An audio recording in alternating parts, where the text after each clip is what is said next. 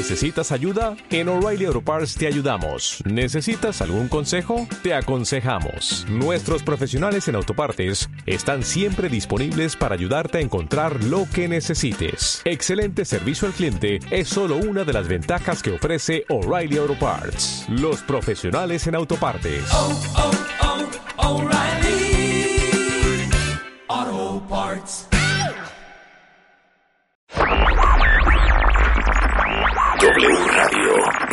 96.9.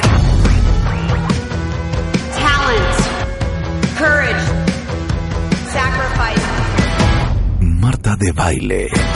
just for you. These are just some of the characteristics that it takes to be a superstar. Extreme Makeover de Baile Kids. My Favorite Things. A la playa con tus brothers. Cásate con Marta de Baile. Extreme Makeover Home Edition. Just for you. Más música. Mejores especialistas. Más invitados. My partner Marta de Baile. 14th season. is pretty damn good and I love it. Just for you. Marta de Baile. Solo por W Radio.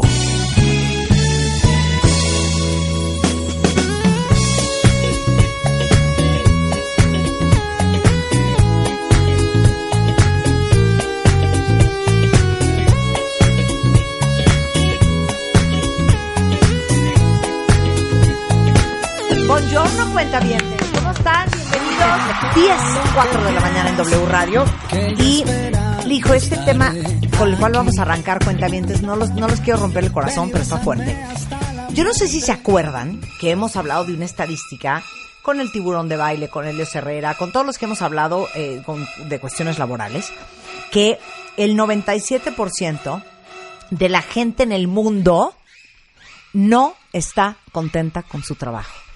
Y ahora imagínense ustedes lo que eso implica, pensando que pasas, la verdad es que gran parte del día, si no es que casi todo tu día, en tu chamba.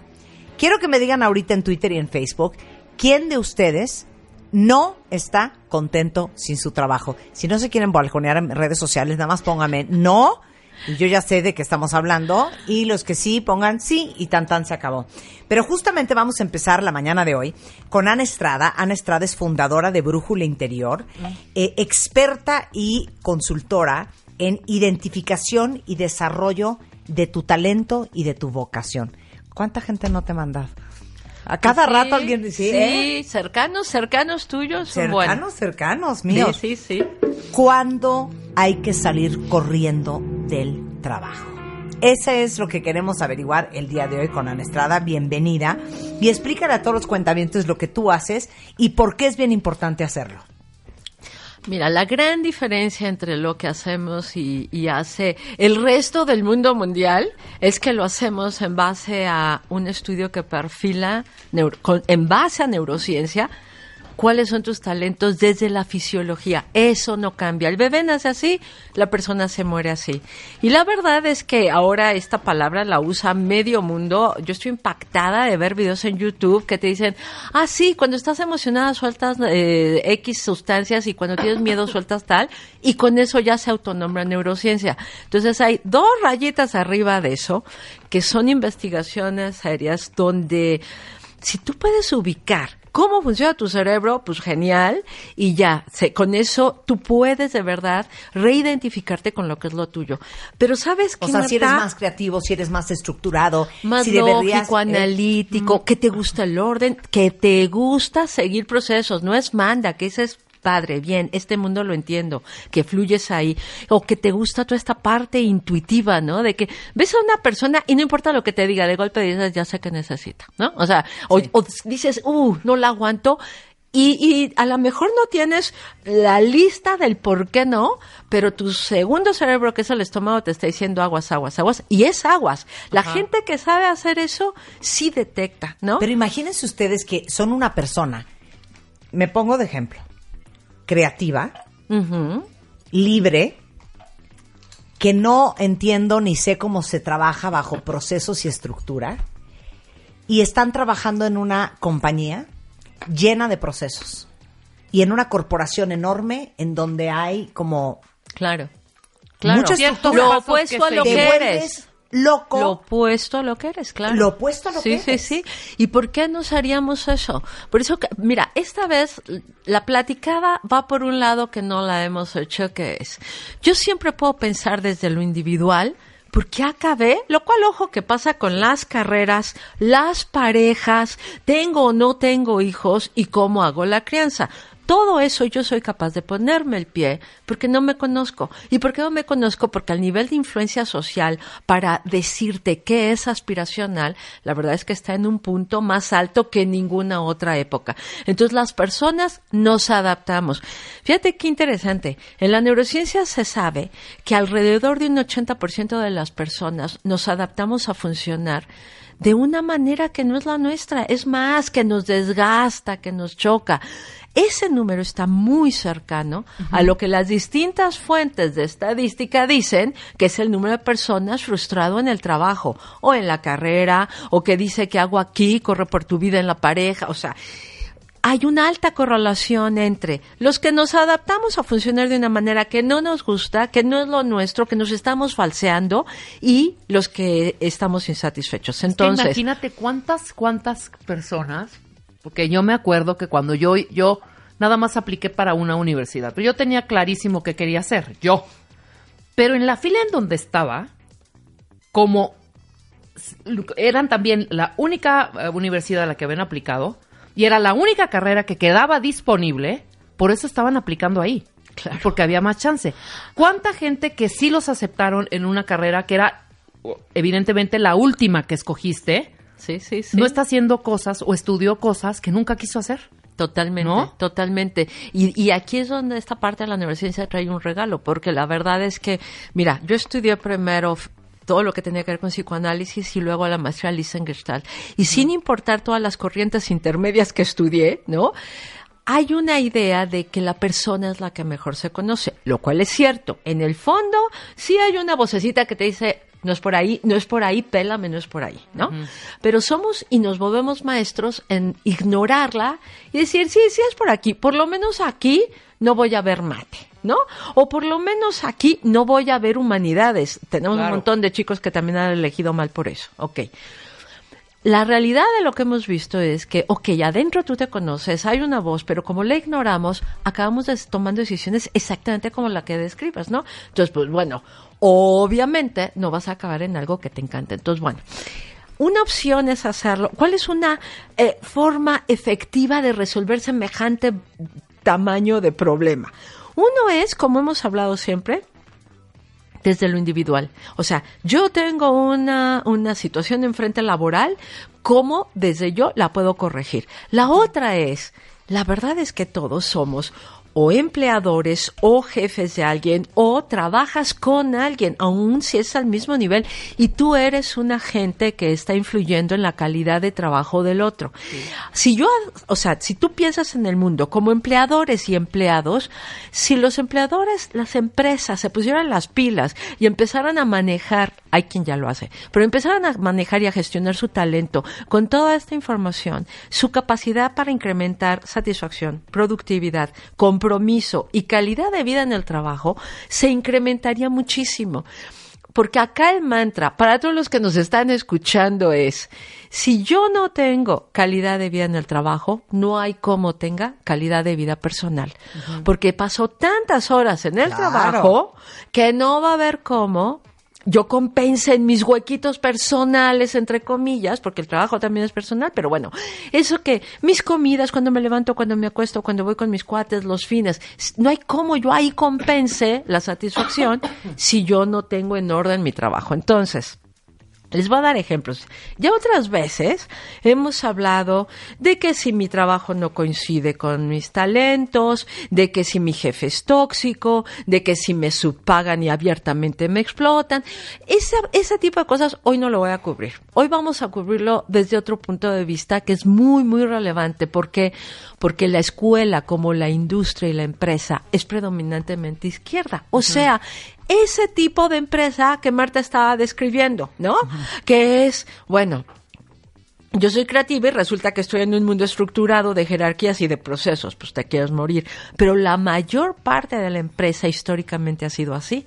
Jefes, horarios, formas de vestir. Entonces, si ahora que ya van varias décadas, al menos dos, tres, donde los mejores negocios y más relevantes están surgiendo del lado derecho, ¿no? Como son Google, Airbnb, Starbucks, Uber, o sea, todos estas, estos negocios surgen desde el lado derecho y personal, que es ¿Cuánto me pagas por un café porque te diga tu nombre y te trate bien en la cafetería? ¿Cuánto me, o sea, me pagas porque yo te subo un carro donde no te pongo una música que no te gusta, un volumen que no te dejo ni trabajar? Así todo, ¿no? Es la personalización del servicio. Entonces, ahora sí ya tenemos muchos ejemplos exitosos de empresas que más bien son derechas. Entonces, ya no hay excusa. Sea el que sea mi talento, yo puedo encontrar un lugar donde trabajar que coincida. Pero, ¿cuál ¿cuáles serían unas razones para correr? Por ejemplo, ¿cómo me he visto? ¿Qué horarios tengo? ¿Cómo me dejan o no comunicarme con mi red de contactos? cómo es que manejan los horarios, ¿no? Bueno, y por supuesto cómo manejan la competencia. Todo esto que tiene que ver con la forma en que se maneja la estructura, a ustedes les va a decir si es empresas o no para ustedes. Por ejemplo, si a mí me tienen un horario muy rígido para entrar y salir, me arman un super pancho porque llegué 10 minutos tarde, pero cuando yo me quedo horas más tardes o invaden mi fin o, o me piden algo claramente fuera de horario, ahí no importa. Ese desbalance no solo te habla de que estás en una empresa de estructura tradicional, que no estaría mal si tú eres de esa estructura también, Entras perfecto. Entras perfecto. Pero aquí el problema es que si yo estoy en esa empresa y me piden todo esto, pero también me piden el tipo de compromiso, flexibilidad y aliviane que tú tendrías en una empresa de otro tipo, ahí ya no se vale. Porque hay que correr, pues porque neta ese es un discurso súper confuso contradictorio, abusivo, manipulador, como que me pesco de este discurso de, oye, es que hay horarios de llegada, pero a la hora que te pido el extra, que esos son discursos de contratos más bien de relaciones personales, ah, ahí no importa. Entonces estoy tratando de tomar lo mejor de ambos mundos para mi empresa sin darte el beneficio. Ahora, el empleado puede hacer algo sin duda. El que más puede hacer y cambiar las cosas es el empresario, por supuesto, la empresa. El que está en recursos humanos, el líder de la unidad de negocio, a veces tiene suficiente poder para decir, oye, no, aquí en mi área vamos a funcionar así. Y se corrige todo eso de un jalón. Ahora, eso sería horarios, pero piénsate la vestimenta. Ahora se estila mucho que, que dependiendo del requerimiento de tu trabajo, es como te vistes. O sea, ya no es manda ni que todos traigan corbata, ni que todas traigan traje sastre, pero te mueres de encontrar empresas que hoy todavía te lo piden. Que hoy todavía te lo piden con la media. que te lo pida un bufete de abogados que ande ese traje. O ventas, o ventas también, que estás con constante... Claro. Sobre todo si vendes algo, ¿qué te gusta? Inversiones. Inversiones. Claro, los claro. creativos, pues, Entonces, es un poco más flexible el vestuario. sentido mira, ese comentario es buenísimo porque me regreso al punto uno. Porque en horarios, si yo trabajo en una planta, bueno, ahí sí no espero flexibilidad. Pero ¿sabes qué va a pasar en una planta? Que no te van a llamar a menos que haya una urgencia, pero los horarios de la planta son muy claros, el contrato es claro, nadie abusa a nadie.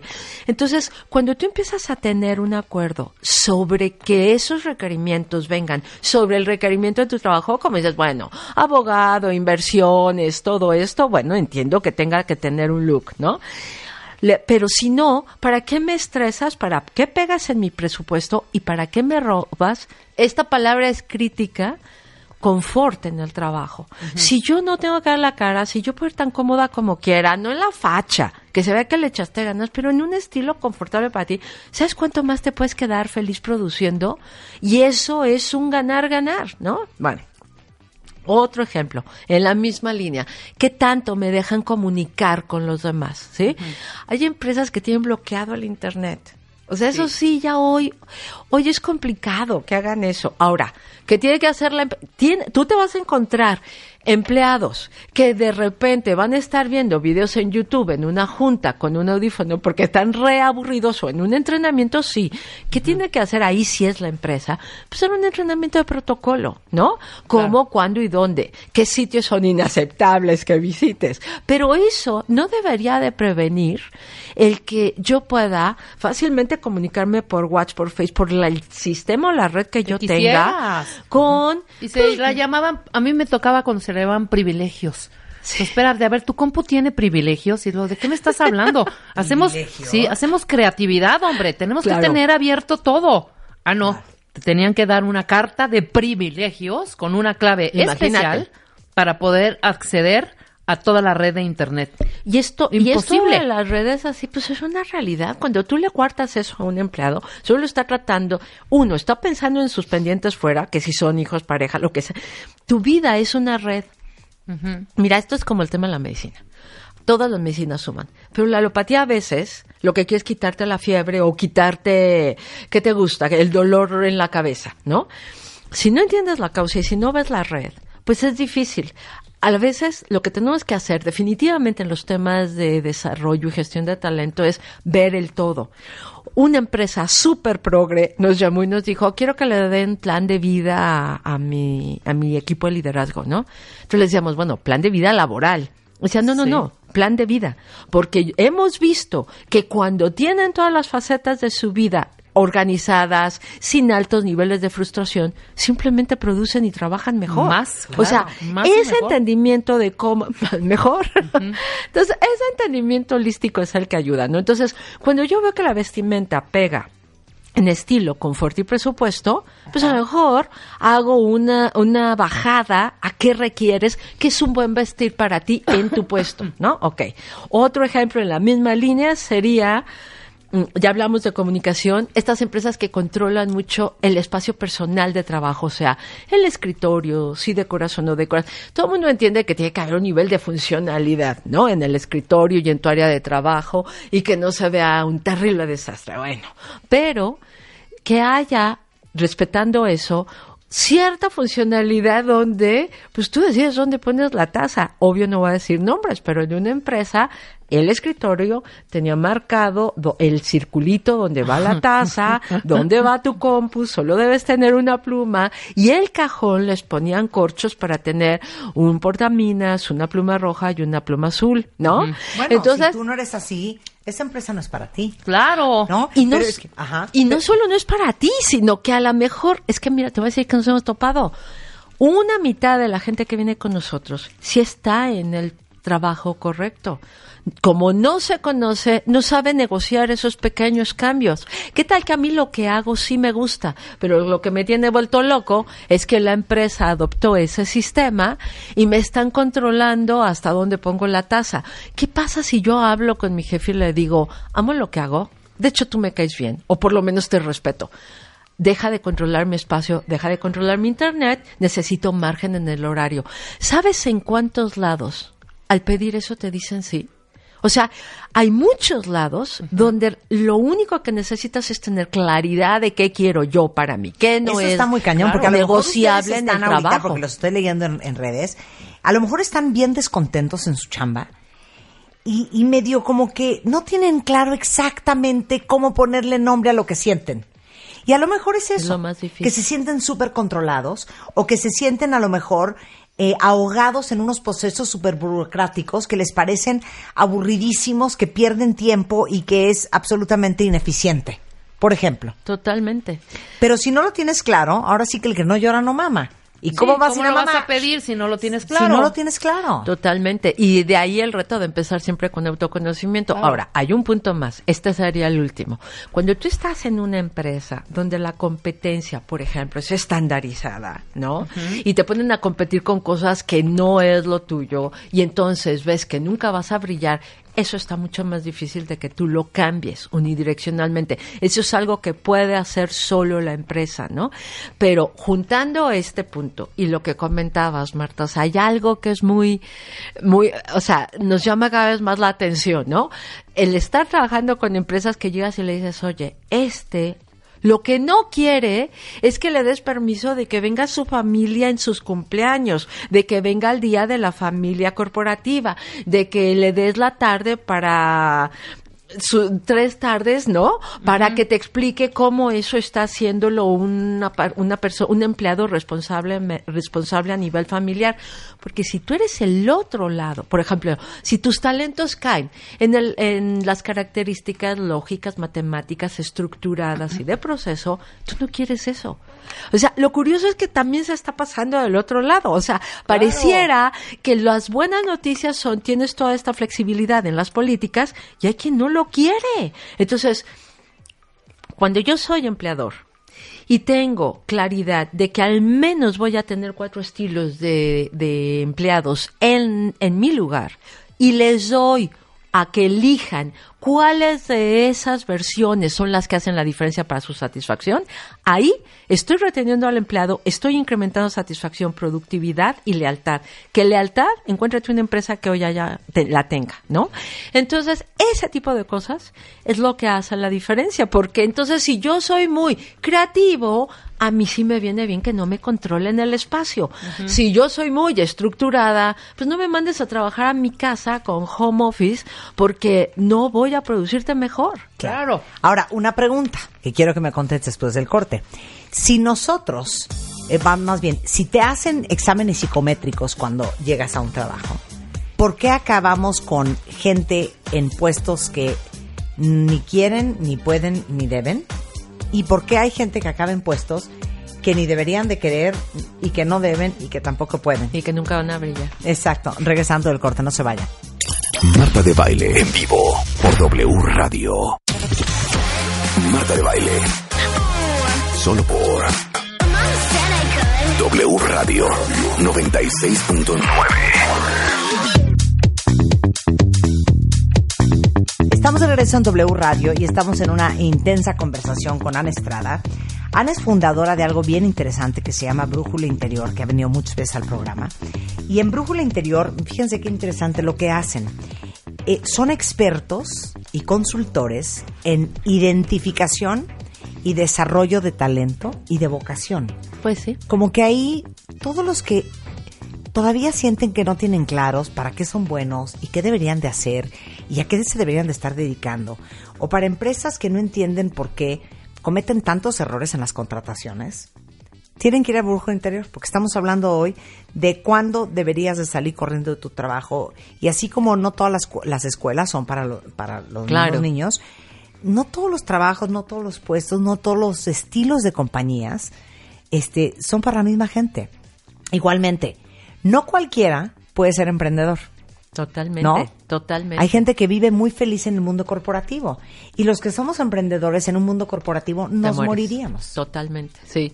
Entonces, y, y bueno, esta parte que decías incluso de los colegios lo dices bien, ¿no? De- tenemos, ahorita me recordaste a un grupo de gente que nos decían, es que yo quería estudiar esto y a fuerza me quieren volver emprendedor, ¿no? Yo quiero que alguien me contrate, me ponga horarios y me diga qué hacer, ¿no? Claro. Y ahí yo se los voy a hacer muy bien. Entonces, pareciera que el reto tiene que ver con entender como persona o como empresa que vas a tener o vas a pertenecer a uno de cuatro estilos. Y en la medida en que tú tengas claro qué quieres, vas a poder negociarlo. En la medida, en la, o sea, si yo, como tú decías hace- antes del corte, ¿no? O sea, si yo llego y digo, oye, esto es lo que yo requeriría para estar feliz aquí, de veras les apuesto cenas individuales que muchos se van a llevar la sorpresa de que les van a decir, ah, esto está fácil, porque además muchas veces no cuesta lo que estás pidiendo, tiene que ver más bien con que se pueda adaptar más tu estilo de vida, tus preferencias a lo que estás haciendo, Por supuesto. Oye, y antes del corte te preguntaba yo, ¿por qué si cuando uno entra a una empresa, cuenta bien, sí o no, te hacen en muchas un examen psicométrico? Para ellos saber que no estás, según esto, para ver que no estás loco, y este, y, para ver si te ofrecen el trabajo. Pero no siempre eso es indicador de nada. Entonces quiero que me hables del examen psicométrico de qué sirve y por qué acabamos también en trabajos en donde nunca vamos a brillar. Aquí, aquí es para que de veras se sienten, sobre todo los que son responsables de manejarlo, porque hay buenas noticias y malas noticias. O sea, las buenas noticias son que ya hoy hay un estudio verdaderamente neurológico, diseñado en base a tomografías y resonancias, que te permite identificar cómo funciona tu cerebro en tiempo real. Pero, ¿qué son los psicométricos? Los psicométricos son la combinación de una teoría psicológica que es básicamente junguiana. Carl Jung fue el primero que dijo, hay cuatro estilos de personas. Punto. Cruzado con una base de datos estadística que hace que yo diga, a ver, si Juanito ante el estrés, eh, por ejemplo, se pelea con el equipo, explota, grita y tiene fantasías catastróficas, esas cuatro conductas se parecen a la de todos los 2000 que tengo en este grupo que se llama azul, ¿no? Entonces le voy a poner el perfil de azul. Lo que hace el software es, un software, no hay intervención de análisis humano, es que toma como métrica tus conductas, que es una es algo observable. Yo puedo ver cómo te manejas, cómo hablas, si eres cool, tu estilo de liderazgo, lo que sea. Ok, todo eso bajado a soy bueno en equipo, coopero con mi jefe, o no se me da, por ejemplo, la parte analítica, integración de bases de datos, X, todo ese largo inventario de conductas observables, las voy a cruzar con uno de cuatro grupos que yo ya tengo perfilados en base a lo que dijo Jung y digo, ah, Juanito, o sea, el campo, el reporte te sale diciendo, ah, Juanito, eso es el software, poner el nombre, tú perteneces a este grupo que se caracteriza por estas conductas, que no es bueno en manejo de estrés, o que sí es muy bueno en manejo de estrés, que es muy inspirador para los equipos, pero te faltan las entregas a tiempo.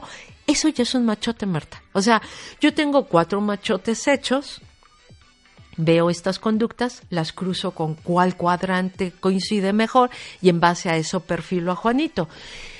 Aquí el gran tema es que si yo al inicio de la plática decía que 80% de las personas nos nos adaptamos a funcionar con una serie de habilidades que no son mis preferidas, pues están perpetuando la adaptación, porque están, están aplaudiendo mi conducta, están diciendo, si Juanito repite estas conductas, aquí va lo crítico, luego asumo, luego entonces asumo que son las conductas preferidas de Juanito. Y la verdad es que yo decía que, pues bueno, estamos muy adaptados, o sea, ahora hay modelos aspiracionales, hay lugares por donde ir, o por ejemplo, la dominancia cerebral no se hereda.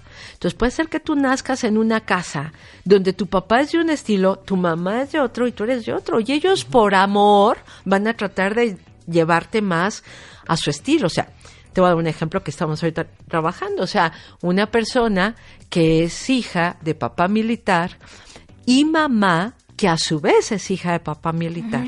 Entonces, pues su casa es absolutamente izquierda, o sea, horarios, el deber ser, jerarquía ante todo, emociones, bueno, si la, olvídate hablarlas, si dejas que se asomen, luego entonces eres tonta. ¿Quién quiere ser vista como tonta ante sus papás? Entonces, ¿qué es lo que haces? Pues que te adaptas a uno. Fíjate, es una moneda. A pesar de tu naturaleza. Llega esta directora, claro, llega esta directora y nos dice, es que mis amigas, ¿no? La verdad, yo las amo, me la paso muy bien con ellas, pero yo no sé por qué les gusta hacerse las tontas. Y yo les decía, ¿y en qué bajas que son tontas, no? Pues que llegan y te dicen, hola, ¿cómo estás? Y con muchísima emoción y te dan el abrazo. Y luego te traen hasta una tarjetita de cumpleaños. Ella feliz con las amigas, por eso las eligió, pero con esta idea aprendida de ok, ellas son tontas, yo no puedo ser. Ya te, ya te diré, ya te contaré el nivel de adaptación que tiene en el trabajo. Ella se maneja en línea con lo que aplaudían sus papás, que la metieron, ¿a dónde crees? Pues al alemán, eh. obvio, pero no estás tratando de, de dañar a nadie. Si yo tengo la visión de que esa es la neta, el planeta para vivir, pues claro que quiero darle eso a mi hija. Por eso es que existe un alto nivel de adaptación. Tú pesca esta directora, aplícale los seis psicométricos que le han aplicado, tiene su folder, y entonces, ¿qué crees que le dicen? Eres lógica, matemática, estructurada y orientada a procesos. O sea, el psicométrico perpetúa el daño repite, perpetúa la adaptación. Entonces yo estoy en un trabajo que me dijeron eso, que me piden eso, que me premian por eso, hasta el gorro, hasta que trueno y mando todo a volar. Entonces el psicométrico tiene un rol, ojo, que es yo te hago una foto hoy y sé qué habilidades tienes, perfecto. El problema es cuando confundo que lo que más haces hoy coincide con lo que más te gusta, porque ahí sí no, en la mayor parte no es así. No más de un 20% de las personas lo que más hacen coincide con lo que más les gusta. Se dieron las condiciones en casa, en la escuela, alguien muy influyente en la familia era el mismo cuadrante, entonces se identificaban, lo aplaudían y lo desarrollaron. Si no, no es así. Y por eso es tan importante que la gente invierta en saber realmente cuáles son. Porque dices, ¿por qué tendría que invertir? Pues tendría que invertir porque la adaptación está todo lo que da.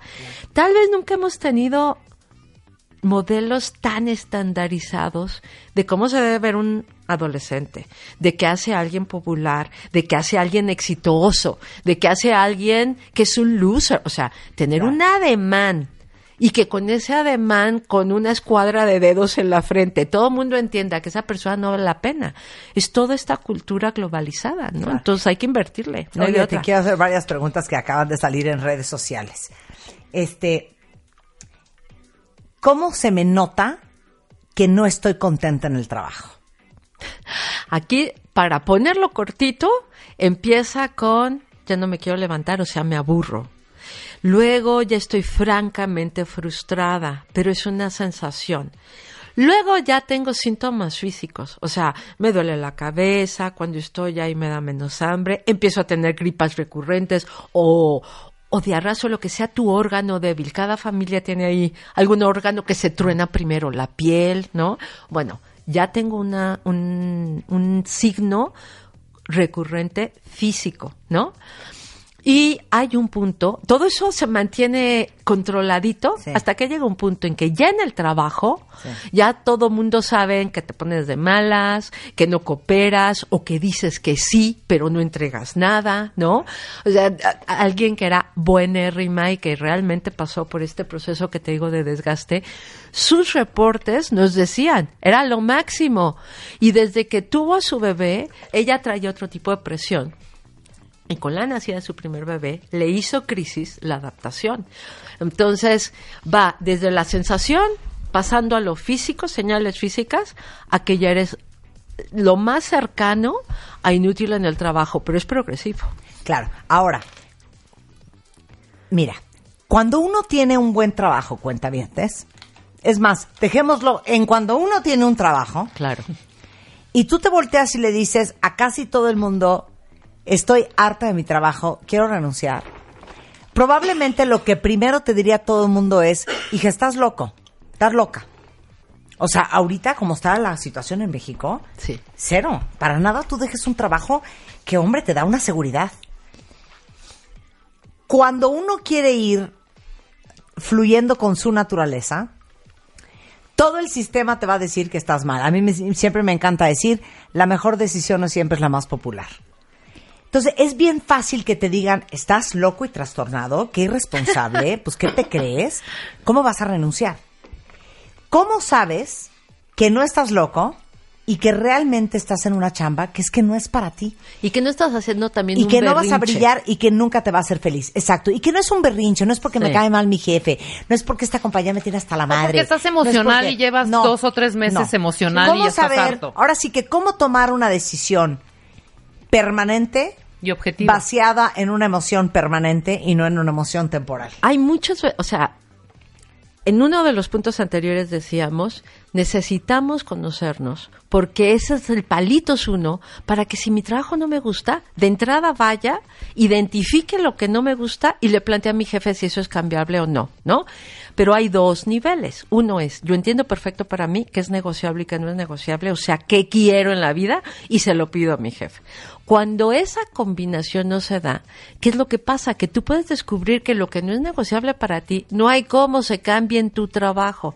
Pero no es que sientes que no te reconocen, la comida es mala, no es que como ah, decía Rebe, estamos, estamos emocionales, ¿no? O porque tenemos cero tolerancia a la frustración y me pidieron que fuera dos sábados seguidos. No es eso, es en la esencia de lo que es mi trabajo, el 50% no me gusta, no me habla, me frustra y no es algo que va a cambiar. Entonces no es personal, no es que hoy alguien me trató mal, es, es mirando al frente, yo veo y me doy cuenta que florezco, produzco, claro, crezco, claro. comparto, atraigo, inspiro cuando estoy haciendo algo radicalmente diferente. Claro. Es más, hago un pequeño paréntesis para lo que estás diciendo, Ana. Cuando uno está feliz en su trabajo, no tienes ningún problema con pagar los costos colaterales. ¿Qué Ni quiero decir siquiera con esto? los vives como costo. Claro. Por ejemplo, hijo, es que mi chamba está a una hora y media de mi, de mi casa. Pero te digo una cosa, me he hecho el camino encantado de la vida, porque me trastorna lo que hago. Y solo lo puedo hacer ahí, a una hora y media de mi casa. O, híjole, los que trabajamos en medios en producción. No, bueno. Nos dormimos a la una, pero a las dos, pero estamos trabajando a las diez, pero empieza, Rebeca empieza a trabajar en una filmación a las cuatro de la mañana, pero se duerme a las doce, pero tienen que agarrar un avión y irse a Acapulco a filmar 48 horas sin dormir. Esos son los, los costos colaterales, que ni los ves, porque ya es como parte de tu modus operandi, o si los ves, no tienes ningún problema, porque el premio de poder ejercer lo que más te gusta es tan grande que el daño a otro es totalmente colateral. Totalmente. E irrelevante. Como ya ¿no? creciste en ese mundo, Claro. ya es como tan normal. Claro, y aparte te volteas normal. con alguien que quizá igual, Pero porque te fascina claro, Si yo claro, te digo ahorita que te voy a poner en el departamento de finanzas y te vas a Hazme poner estas cuentas, Rebeca. a hacer cuentas a final de mes hasta las 3 de la mañana, me dices, me mato me antes. mato. Claro, claro. O Sí, sea, o sea- los costos colaterales son, son muy definitorios de cómo se siente Esta uno. idea de que uno acaba amando lo que hace no es real. Tú lo decías en otro programa, en otra platicada que nos aventamos, tú decías, si a mí me hubieran puesto a hacer A, B y C, me doy un tiro, ¿no? Sí, claro. Entonces, esto que dijeron tiene una respuesta muy fácil. Piensa en el... La forma más fácil que se los puedo poner es así. El cerebro es como la batería del carro. Si tú el carro lo andas, que es su esencia, lo que hace mejor que nada, te va a dar energía para esos que llamas costos colaterales, ¿no? Claro. Que es, ah, no me gusta, o sea, un carro no, no nació para darte aire acondicionado, cargar el celular o para oír radio, ¿no? No nació para eso, pero lo puedes requerir en el camino. Si yo ando el carro, se carga el cerebro. Es- si yo hago mi esencia, mi cerebro como una batería de carro se carga. Y eso me va a dar energía para hacer todo lo demás que no es mi hit o los costos sin que me truene, sin que me drene. Por eso es que como no vemos las caras, pero no los cerebros, es importante, por un lado, perfilarnos si soy empleado, ¿no? Si estoy frustrado. Y por el otro lado, si soy empresa, ponerme las pilas y perfilar a mis empleados, certificarme. No hay nada mejor que saber qué tipo de talento tengo en la empresa, porque eso es lo que me va a empoderar para hacer el mejor uso en el buen sentido de ese talento. O sea, ¿sabes cuántas veces hay empleados que te dicen, no, no, no, eso no es lo que yo quiero hacer? Tú lo perfilaste y sabes que le va a encantar y lo hace y, y, bueno, acaba agradeciéndote el cambio de asignación. Eso tiene que ver con que yo, empleador, te conozco mejor que tú misma porque tú vienes filtrado por todo lo que te han dicho que debería hacer. Y si te po- cuando tú pones a una persona en la asignación correcta, la persona florece. O sea, gente que no se cambia a otras asignaciones con mucho más sueldo, simplemente porque, como decías, le encanta lo que hace, ¿no? Claro. Ahora, para cerrar, esta frase se entiende, hay una parte de verdad de, oye, está muy complicado, si tienes un trabajo no lo dejes. No, yo completaría la frase diciendo, no lo dejes si no has hecho el análisis de saber qué quieres, porque te vas a estar pasando de un trabajo que no te gusta a otro trabajo que a lo mejor tampoco te gusta, porque O la vas a pasar no la vida sabe- miserable. Sí, la que no sabe qué quiere eres tú.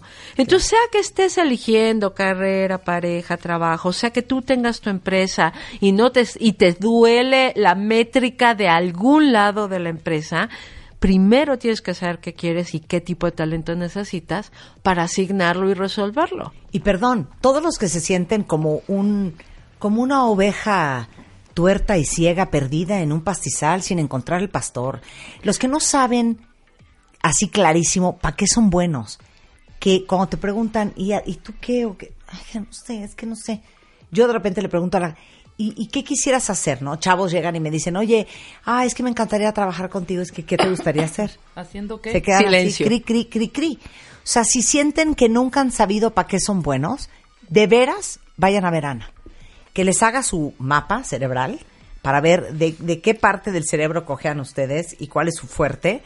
Y yo creo que todas las empresas deberían de contratarte y todas las universidades y todas las preparatorias. Tenemos un licenciatario que dice, todo el mexicano debería tener su IFE y su estudio de estilos de pensamiento, Claro. porque así ya no te arruinas la vida. Claro. Y si eres empresario, no te pones el pie. Claro, ¿No? no, contratas a quien no tengas que contratar, aunque esté calificado. Muy bien. A ver, eh, Ana Estrada es Ana-Estrada- en Twitter. En Twitter. Les digo una cosa, para sus hijos que están en secundaria, en prepa, no saben lo que esto les va a ayudar.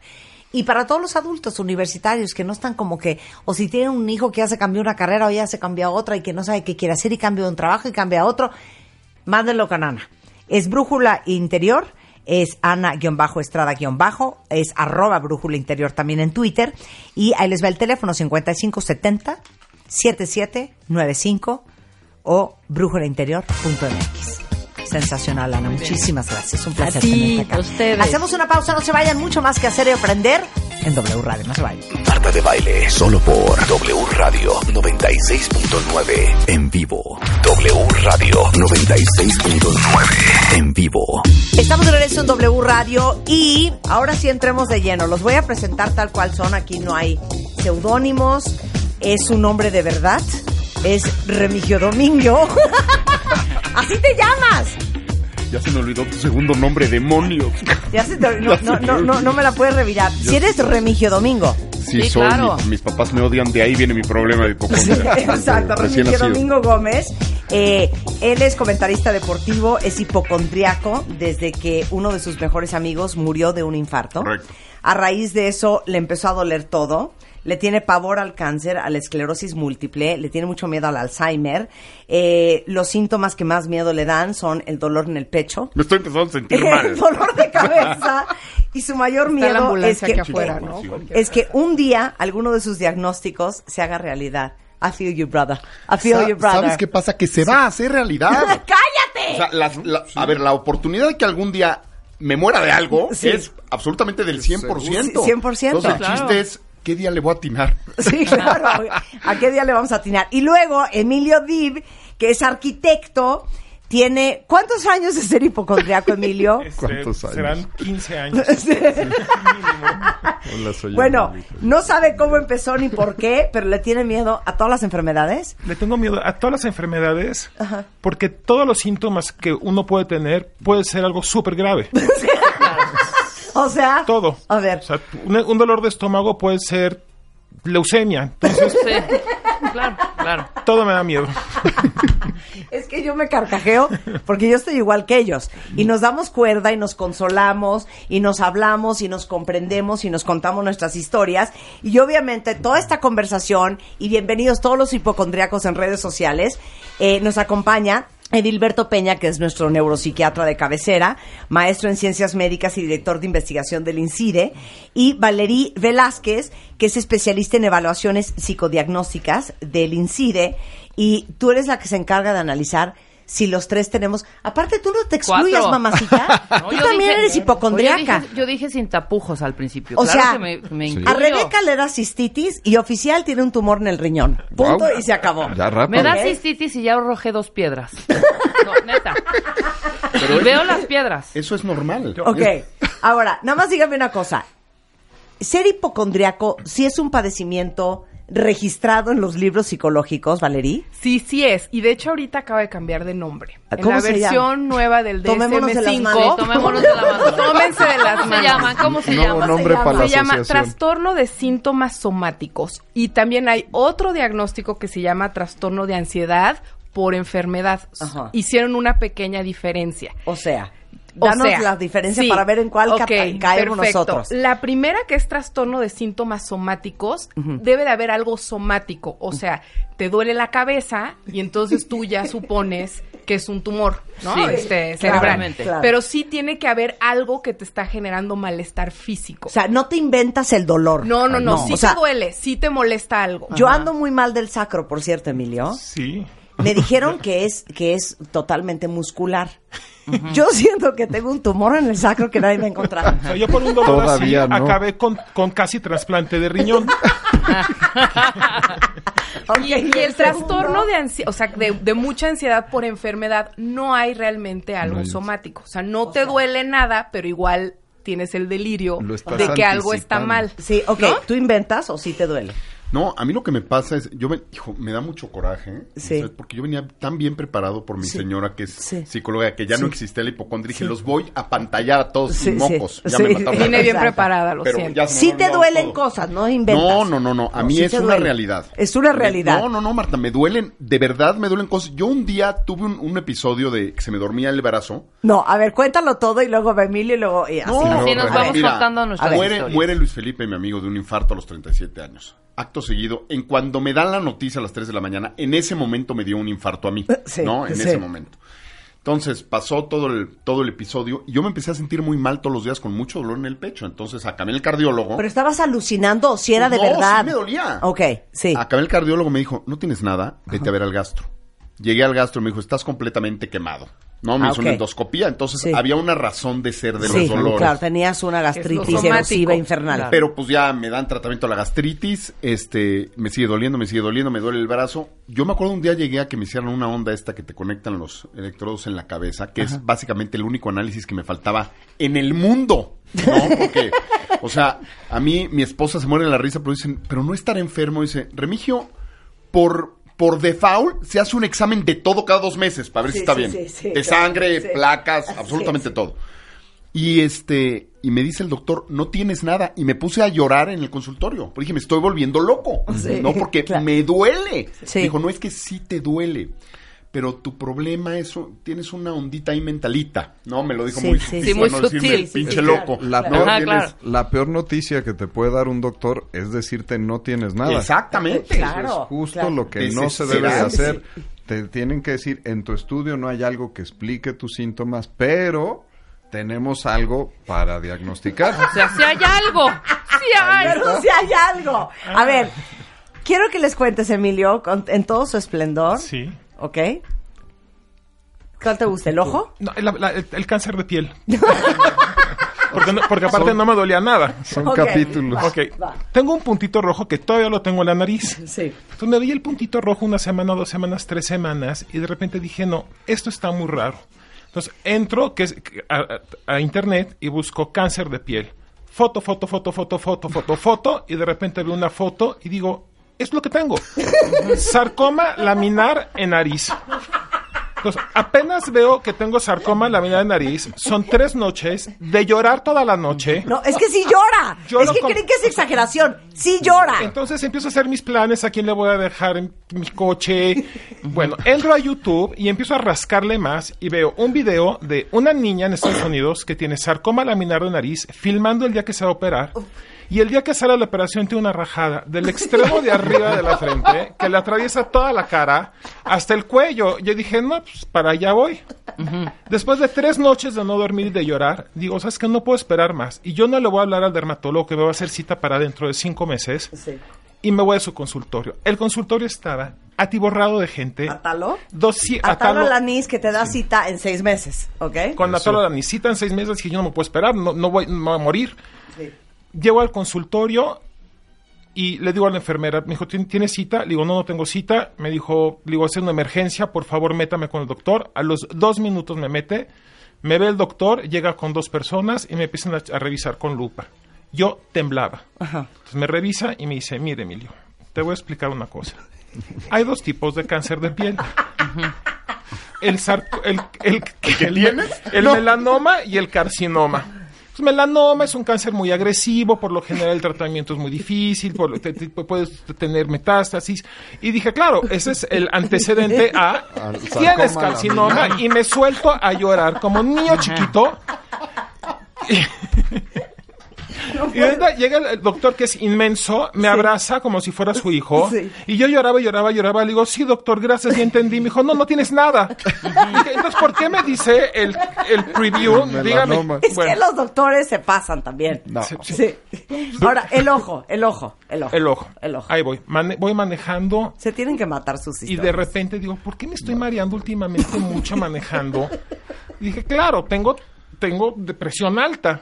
Entonces, le hablo a mi hermana Claudia, que es doctora, y le digo, Claudia, ¿no tendré presión alta? Y me dice, Emilio, Emilio, haz unos análisis, una biometría y vete a ver al cardiólogo, a Sergio Kersonovich. Sí. Total, me hago los estudios, le hablo a mi hermana, le digo, Claudia, ¿cómo los ves? Y me dice, híjole, Emilio, el azúcar sí deberías de revisártela. Porque sí puede ser diabético. Acuérdate que nuestra abuelita era diabética. Y te digo una cosa, qué triste sería que tuvieras diabetes e hipertensión juntas. Sí, claro, o sea, me te voy- hundió. ahí me voy a la computadora en la noche y empiezo a ver que vas que vuelas para un trasplante de riñón. Por Que, mareo. que esto además es ciberhipocondría, que ya también tiene, ¿no? Que el internet Es te da... asqueroso. Sí, Horrible. Sí. Sí, entonces el internet te acaba. Sí. Ajá. Obvio, acabé con el doctor Kersenovich, me revisa y me dice, Emilio, eres deportista, yo te veo muy bien, pero vamos a descartar. Este, pues, te vamos a hacer análisis de todo, te vienes mañana a las 8 de la mañana, vas a hacer las pruebas del esfuerzo. Sí. Y bueno, ahí voy yo a hacerme todos los estudios para que cuatro días después me diga, a ver, Emilio, yo te veo muy bien. ¿No será que usas que necesitas lentes para la visión? Y sí. El, el trasplante de riñón acabó en el Y, sí, oftalmólogo. y mi vida cambió. Y veo bien, y ya veo bien. A ver, échate otra Wow. No, mira, yo tengo un, un- Por ejemplo, yo cuando estoy en alguna mesa que alguien platica una desgracia, Sí. toda la mesa es de por qué lo dijeron, porque obviamente me va a dar a mí al día siguiente. Sí, sí, no, es que claro, murió de algo rarísimo. claro. Entonces empiezo yo con los síntomas. Claro, ¿no? claro, claro. O digo, Claro. Es, es lo que me está pasando que Claro. pues, no, no le agarraba yo y que no ven en los análisis. Ahora, ajá, ¿no les pasa que cuando alguien cuenta de, oye, es que fíjate que tengo una amiga que le dio un aneurisma, lo primero que preguntan no es, ¿y cuáles eran los síntomas? Por supuesto. ya sabes de, ¿Cómo se pero, ve? Pero, co- pero ¿cómo? O sea, ¿dónde le dolía? Oye, es que fíjate que le explotó una úlcera en el estómago. No me digas qué mala onda, acto seguido. Pero días antes, ¿cómo se le notó? Ella Sí, se sentía mal Claro, para ver totalmente, que para puedas ir- cachar. Hablaba bien, porque más Para lo que decía. Emilio ahorita, ¿no? Lo habíamos comentado en algún momento aquí. Tú abres internet y desde el carcinoma multiforme hasta la gripa, todo acaba en muerte. La opción final de todos los síntomas es te puedes morir. No, o peor tantito, en tratamientos muy, muy feos. O sea, te salen diálisis. Sí, claro. Mejor muere. La muerte mejor. Digo, Pero no estás contando cuando volaste o voló el doctor o no sé qué rollo te traías. a ver, tengo, tengo otros dos más. Ok, venga. Ok, estoy un domingo, dos de la tarde, en una comida de amigos y llega Piluca, una amiga, con unas bolitas de marihuana y nos dice a todos, bolita para cada uno. Yo dije, bueno, pues me la voy a comer. Dos de la tarde me la como, cuatro de la tarde digo, estoy mareadito, qué bueno que no me hizo efecto. Ese día en los Óscares, ocho y media de la noche me voy a ver los Óscares en casa de mis amigos y once de la noche que acaban los Óscares me dice Andrés, Emilio, vámonos siguiendo de la Condesa a Polanco. Lo voy siguiendo y de repente digo, ¿en qué momento llegué a la Basílica de Guadalupe? Sin darme cuenta. Me está dando una embolia. Ah, sí, claro. Entonces empiezo, Diosito, por favor, que, que- que mi coche, no- que yo no me quede aquí muerto, nadie me va a recoger. Le hablo a mi socio que acababa de chocar y que me había marcado cuatro veces antes. Le digo, Ramón, te- me siento muy mal. Y me dice, claro, ¿cómo no te vas a sentir mal? Llevo tres veces que te he marcado, acabo de chocar y nunca estás para mí. Y me cuelga. y yo decía, ¿pero, me- ¿pero qué? Le vuelvo a marcar, Ramón, me siento muy mal. Claro que te debes sentir mal, no me haces caso nunca. Y me cuelga. Y dije, me voy a morir alegando. Total, digo, Ramón, te suplico, vente a mi casa y llévame al hospital porque me estoy muriendo y me está dando una embolia. Me está dando. Voy a mi casa y no ha llegado Ramón. Y no me sentía, yo no sabía dónde estaba. O sea, yo no- sabía dónde estaba. Total, agarro, llego a mi casa y dije, no ha llegado Ramón y me tomo la presión y el aparato de la presión me marca error. Y dije, claro, Claro. claro, tengo la presión en 800 y este aparato no marca No los 800. y entonces estoy gravísimo y Ramón no llega. Bueno, llega Ramón y le digo, Ramón, te suplico, llévame al hospital español porque es el más cerca, porque cada minuto que pase es cada minuto que voy a tener más daño cerebral. Y me dice Ramón Emilio, ¿qué tomaste? Yo, Ramón, te juro por Dios que nada. O sea, qu- quiero recalcar que yo nunca relacioné mi marihuana de las 2 de la tarde Sí, con tu embolia de las 11. La embolia de las 12 de la noche.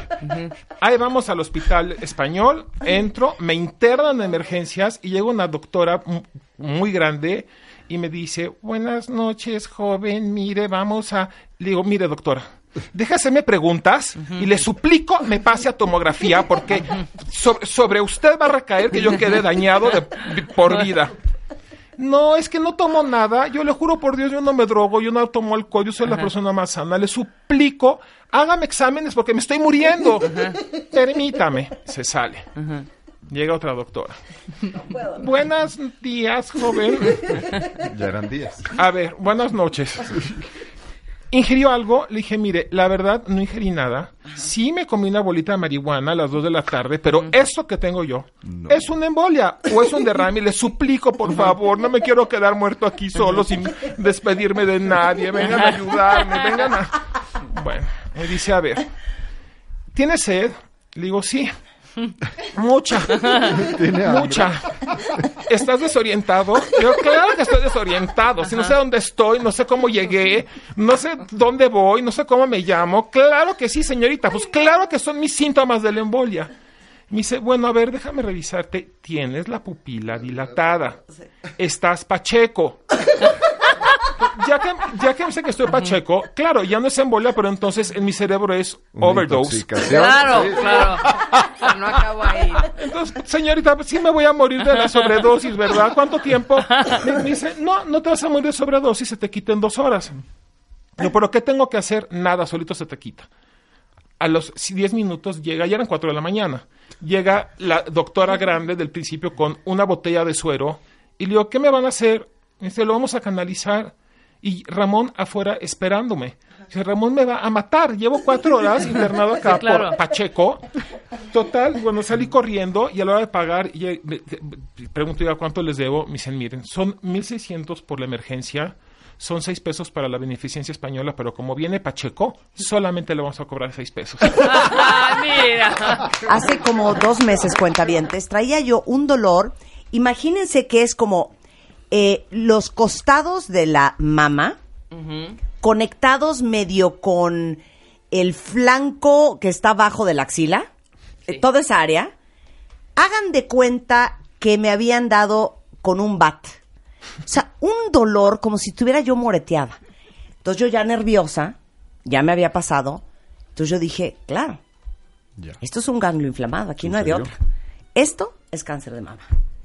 Le hablo desesperada a Gerardo Castorena y le digo, Gerardo, oficial, ya me dio cáncer. Oficial. Y entonces me dice, ¿qué pasó? Y le digo, es que me duele cañón y no aguanto y te lo juro que llevo mucho tiempo con este dolor, como una semana, pero ya te bajó. No, no me ha bajado, pero me duele muchísimo. Y entonces me dice, a ver, ¿dónde estás? Y le digo, en mi casa. Ocho de la noche, ¿eh? Muy bien. Y entonces me dice, bueno, ¿por qué no mañana? No, no, mañana no, mañana no. Ven ahorita, me hinco, te lo suplico, soy tu esclava el siguiente año. Ven a mi casa. Me dice, a ver, A ver. voy a ir a tu casa ahorita y voy a llevar un ultrasonido Me nuevo muero. que tenemos en el ABC, que es portátil, ¿ok? Corte A. Llega Juan, mi marido, y estoy yo acostada en el cuarto de tele, con las chichis de fuera, con un señor que Juan no sabe quién es, viéndome las chichis. Y entonces llega Juan y dice, ¿qué, bola, está qué, pasando- ¿qué qué está pasa? pasando aquí? Y entonces le digo, mi amor, te presento al doctor Gerardo Castorena de la clínica de mama del ABC. Me está haciendo una revisión. Entonces ya se presentan, ¿verdad? Y me dice Gerardo, mira, no se ve nada en el ultrasonido. Un aparatito que parecía un Game Boy. O sea, un ultrasonido que Eso era no es broma. suficiente. Claro, eso no es suficiente. Y entonces le digo, me dice, no es nada. Parece nada más que si tienes como un ganglio infartado, pero eso debe de ser algún ejercicio que hiciste. Y yo, no, Gerardo, yo no hago ejercicio. Esto no es un tema de ejercicio. Y entonces me dice, mira, no veo nada. Si quieres mañana, vente y te hacemos un ultrasonido y una mastografía para, para, para cerciorarnos. Y yo, No fuiste. ¿cómo que cerciorarnos? O sea, no que no tenía nada. O sea, no me des mensajes dobles. O sea, ¿tengo algo o no tengo nada? No tienes nada. Pero nada más para estar 100%. Por eso, no estás 100% seguro. Ajá. Bueno, al día siguiente le dije, y por cierto, ese aparato seguramente ni sirve. Porque eso parece un Game Boy. Y me dice Marta, este es un ultrasonido de 150 mil pesos que es última generación. No te preocupes. Día siguiente. Te veo saliendo de radio en, en la clínica de mama del sur del hospital ABC. Le dije, perfecto. Si no estás, no me la voy a hacer. Porque yo no voy a esperar el... Señorita, ¿sale algo? Permítame que terminar. Señorita, ¿vio algo? Ahorita su médico le va a Ah, indicar. Ahorita su médico Ajá. le va a dar el Perdón, reporte. ¿qué- No, eh, esos, esos minutos, yo no puedo. ¿Qué tal cuando te hacen una radiografía? Sí. Sales, te estás quitando la batita y llega el ingeniero, Sí. el técnico y te dice, vuelvas. Le podemos tomar otra, es que hubo un error. ¿Cómo?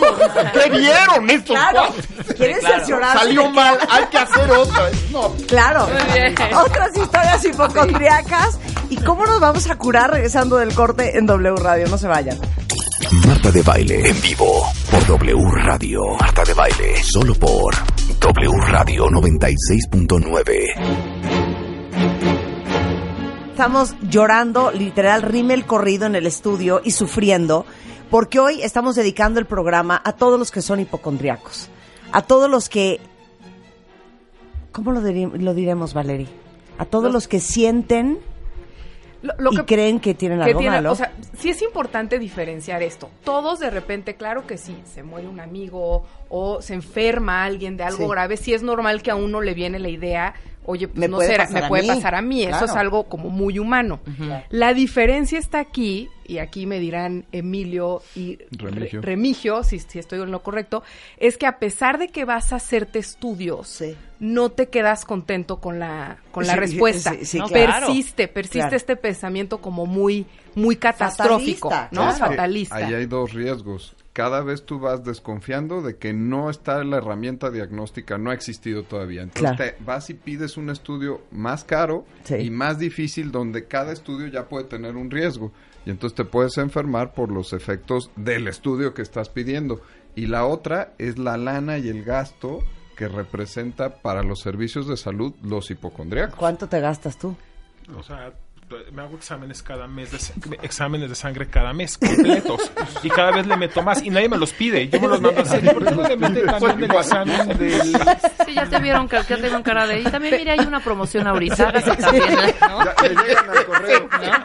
Y hay promo, claro que hay promoción. Se- señor Pero Remigio, bueno, bienvenido. regresando un poquito a tu pregunta, una de las hipótesis actuales que hay de, de la gente que padece de eh, trastorno, eh, vamos a usar el nombre correcto, ¿no? Supuestamente, De ansiedad por trastorno, enfermedad. bueno, Ah, de- llamémoslo somático. así, o, o- o de síntomas somáticos, es que posiblemente haya algo orgánico, por Ajá. así decirlo, este, algo así como en la proteína de no sé qué célula, que hace que seas mucho más sensible a este a, a cosas que pasan en tu cuerpo, que para mucha otra gente es ruido. ¿Sí me explico? O sea, lo O sea, somos, claro, somos mucho más, estamos mucho más conscientes y pendientes de que es esta punzada. Sí. Me, me está punzando el ojo. Y Me- tus- ¿Qué- qué es Exacto. esta, esta punzada en el ojo? De todo. Y alguien le puede punzar el corazón y ni cuenta y, se da. y ni cuenta se da, Claro. o se da cuenta y le vale, Claro. le y vale tus grillo. nervios sensitivos del Sí. cuerpo y más de las vísceras porque bueno si te duele la mano te la volteas a ver y medio ahí le echas un juicio pero en tus vísceras el esófago las tripas esos nervios sensitivos son más sensitivos y si ves la corteza cerebral se prende más que la de el que no es hipocondriaco Claro. cuando hace una resonancia magnética funcional entonces es importante decir que no se lo inventan lo que dicen que están sintiendo si dicen que está Gracias. Se pecho, es que. ¿No te encantaría tener 100 dólares extra en tu bolsillo? Haz que un experto bilingüe de TurboTax declare tus impuestos para el 31 de marzo y obtén 100 dólares de vuelta al instante. Porque no importa cuáles hayan sido tus logros del año pasado, TurboTax hace que cuenten. Obtén 100 dólares de vuelta y tus impuestos con 100% de precisión. Solo con Intuit TurboTax. Debes declarar para el 31 de marzo. Crédito solo aplicable al costo de la presentación federal con TurboTax Full Service. Oferta sujeta a cambios o cancelación en cualquier momento.